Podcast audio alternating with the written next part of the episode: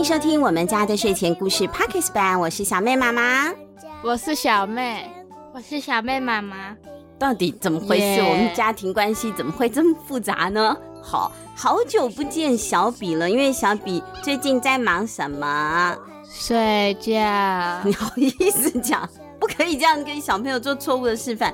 他最近在忙着考试啦，啊，在考大学。前一阵子比较忙碌，那最近他的每个礼拜天终于有休假了，所以就可以来跟我们一起偶尔录个音。那因为小妹妈妈还在咳嗽。喉咙的耐力不是很好，原本我今天要自己来演艾小坡的，就请原本在睡觉的小比来帮忙饰演我们接下来要讲的四集故事里面的小主角，小学三年级的神探艾小坡。如果有追踪我们家的睡前故事的话，应该都对这个故事不陌生吧？它就是口袋神探。口袋神探呢，已经出了。第二部了，这是第二部的第一集哟。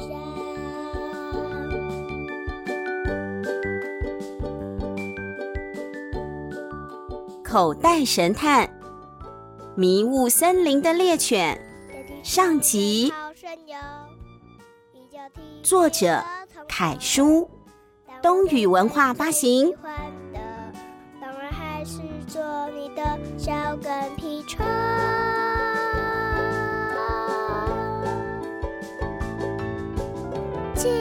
亲亲亲，我最爱的妈妈。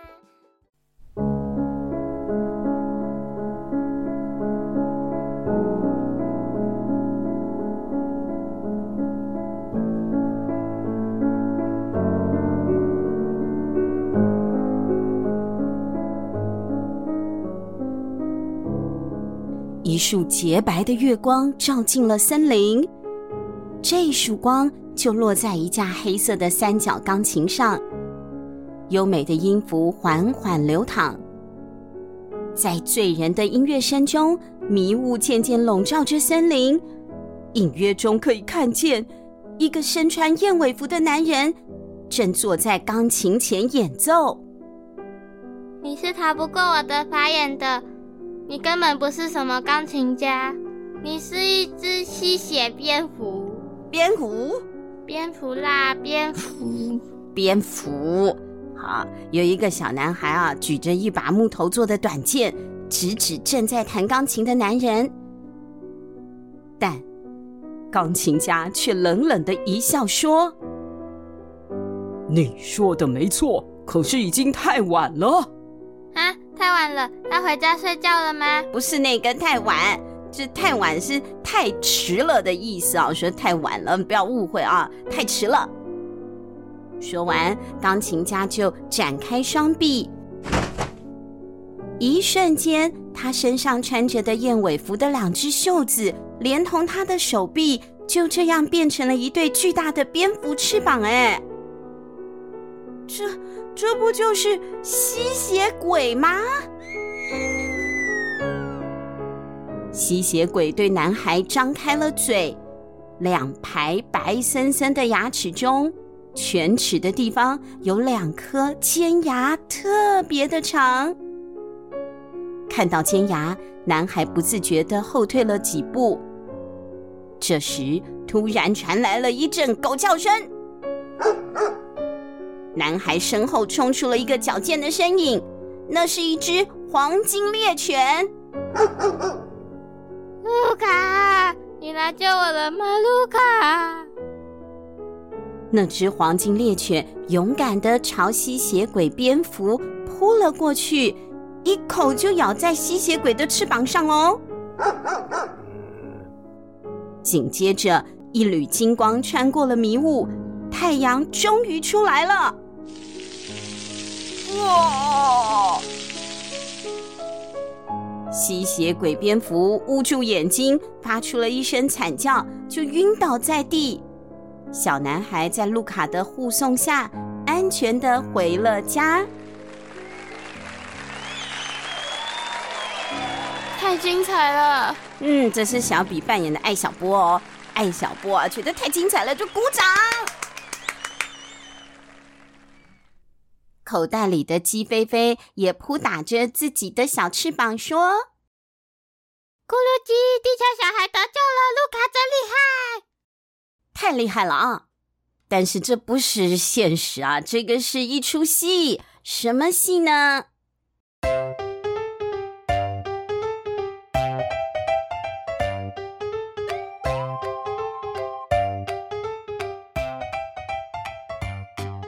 星期六的上午，梧桐大剧院里，一部全新的儿童音乐剧哦，我们不常常去看什么如果儿童剧团的儿童音乐剧嘛，它这个也是儿童音乐剧哦，《蝙蝠传说》正在排练中。艾小波跟着来采访的爸爸艾成功一起在观众席上观看表演。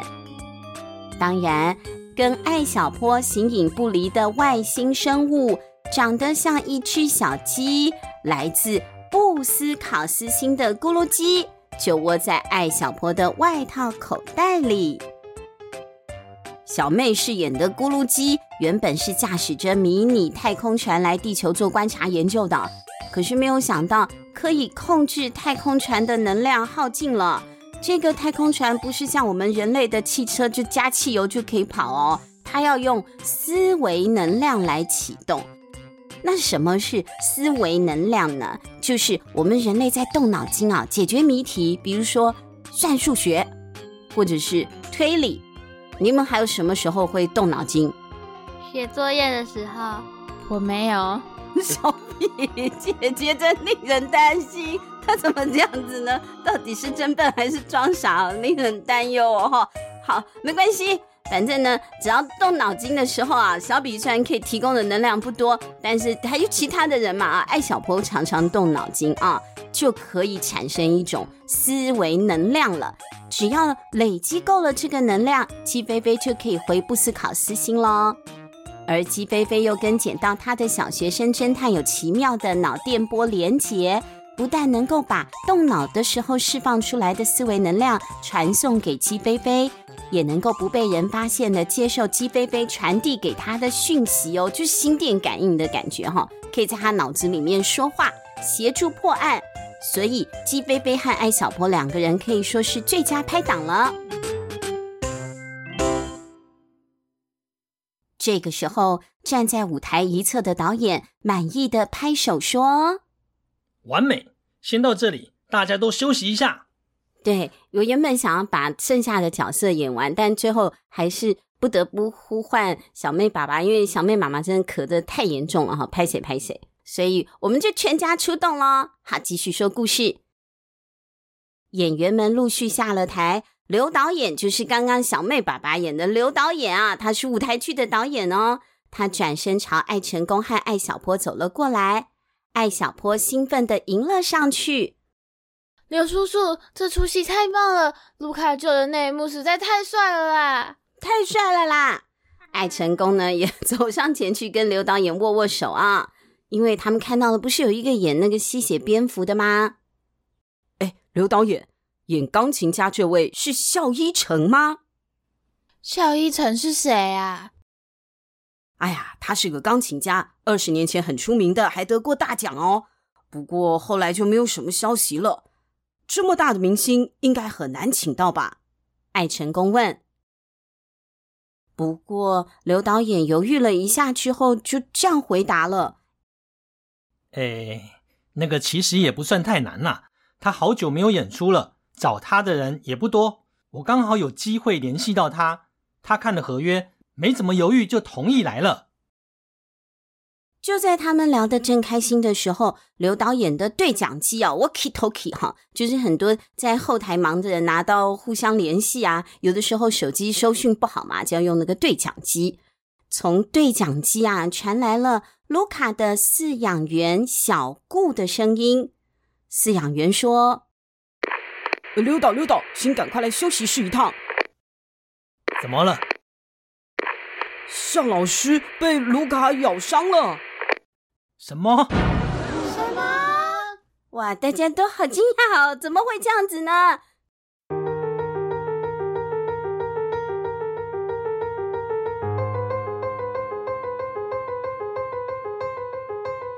听到这个消息，艾成功和艾小坡啊，大家都吓了一跳啊！他们就大家一起赶快跑到演员休息室去了。艾小坡边跑心里边想：奇怪了，刚刚排练的时候，卢卡还那么配合，那么乖，怎么可能会突然咬人呢？他们都受过训练的演员狗嘛。刘导演带着艾小坡和艾成功进入后台，穿过走廊，来到休息室的门口，只看见钢琴师的休息室门还是关得紧紧的。可能是那个钢琴家怕狗狗再伤害到自己吧。狗狗训练师小顾站在门外，他拽着卢卡的牵引绳，卢卡坐在他的脚边，哎，看起来没什么事啊，正轻轻的摇着尾巴呢。肖老师，肖老师，门还是没有开。爱成功担心的说：“刘导演啊，肖老师如果真的被狗咬了，那要赶快去医院哦。”艾小坡也点点头。没错，我们老师讲过，被猫和狗咬伤要打狂犬疫苗。你有被狗咬过吧？啊，不，你你说被狗追？我被狗追完，害我那个国语段考考得很烂。不要牵拖给狗啊，牵拖给狗那就过分了，那两回事嘛啊。好，小比呢有常常有被狗追的经验，怎么会这样呢？狗狗都欺负他。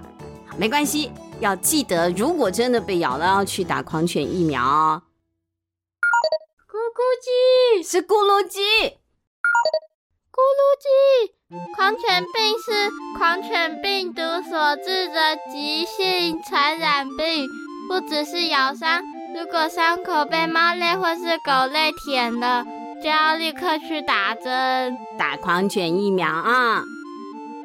刘导演听了艾小坡这样讲啊，也觉得哎呦不行啊！如果这这个老师变成疯狗了怎么办呢？啊，赶快要去打针才行，不能拖，就更加用力的敲休息室的门了，还对着门里喊：“肖老师是我，我们赶快去打医院打针吧。”到底要打针还是打医院？当然是打针喽。对，不要打医院啊，打医院被警察抓走的啊。这个时候，门打开了。门内的钢琴师还没有卸妆呢，他还穿着蝙蝠装。他伸出了左手说：“不用，我这个伤口啊虽然很痛，可是好在没有流血，不用打疫苗啦。”艾小坡看到了这肖一成的手腕上啊，的确是有两排牙齿，有齿痕啊，而且上排的那个牙印还有一左一右两个牙印的痕迹。比较深，那应该是比较尖的牙齿留下来的。门都开啦，大家就走进休息室去慢慢讨论啦。刘导演松了一口气说：“没流血就好，我帮你找冰块敷一敷，再包扎一下。”没有想到钢琴师啊，却突然变脸喽。没用的，我这可是弹琴的手哎，想当年。保险也得好几百万，哎呀，现在我痛得动不了了，更别说是弹钢琴了，都是这只狗害的。听到钢琴师的指责，站在门外的狗狗训练员小顾忍不住就委屈了。他说：“为了这出剧，我训练卢卡很久了，他的个性很温和，从来不会咬人啊。”钢琴师还是很生气。哎，他是狗，你说不咬就不咬吗？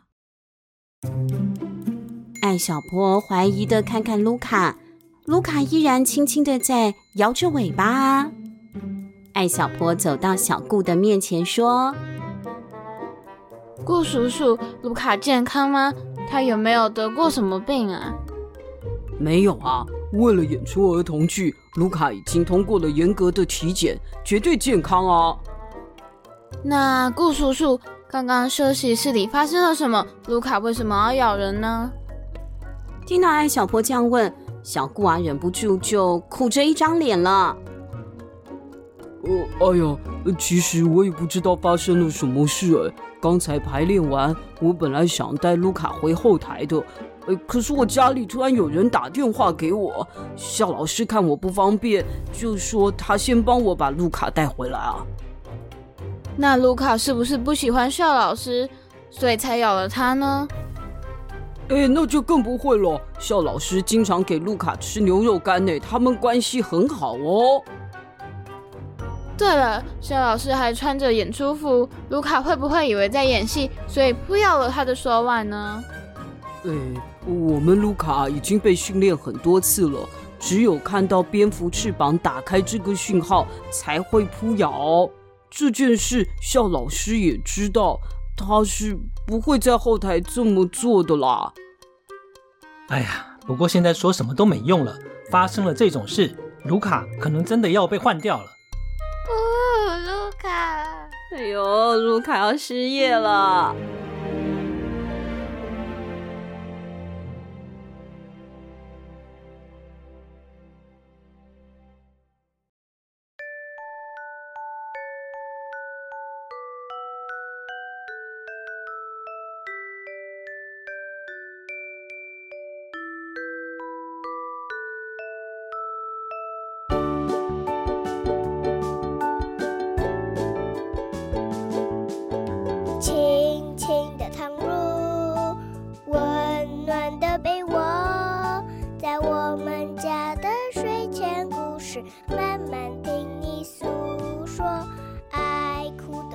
卢卡狗狗好可爱，而且它的个性其实很温和哦。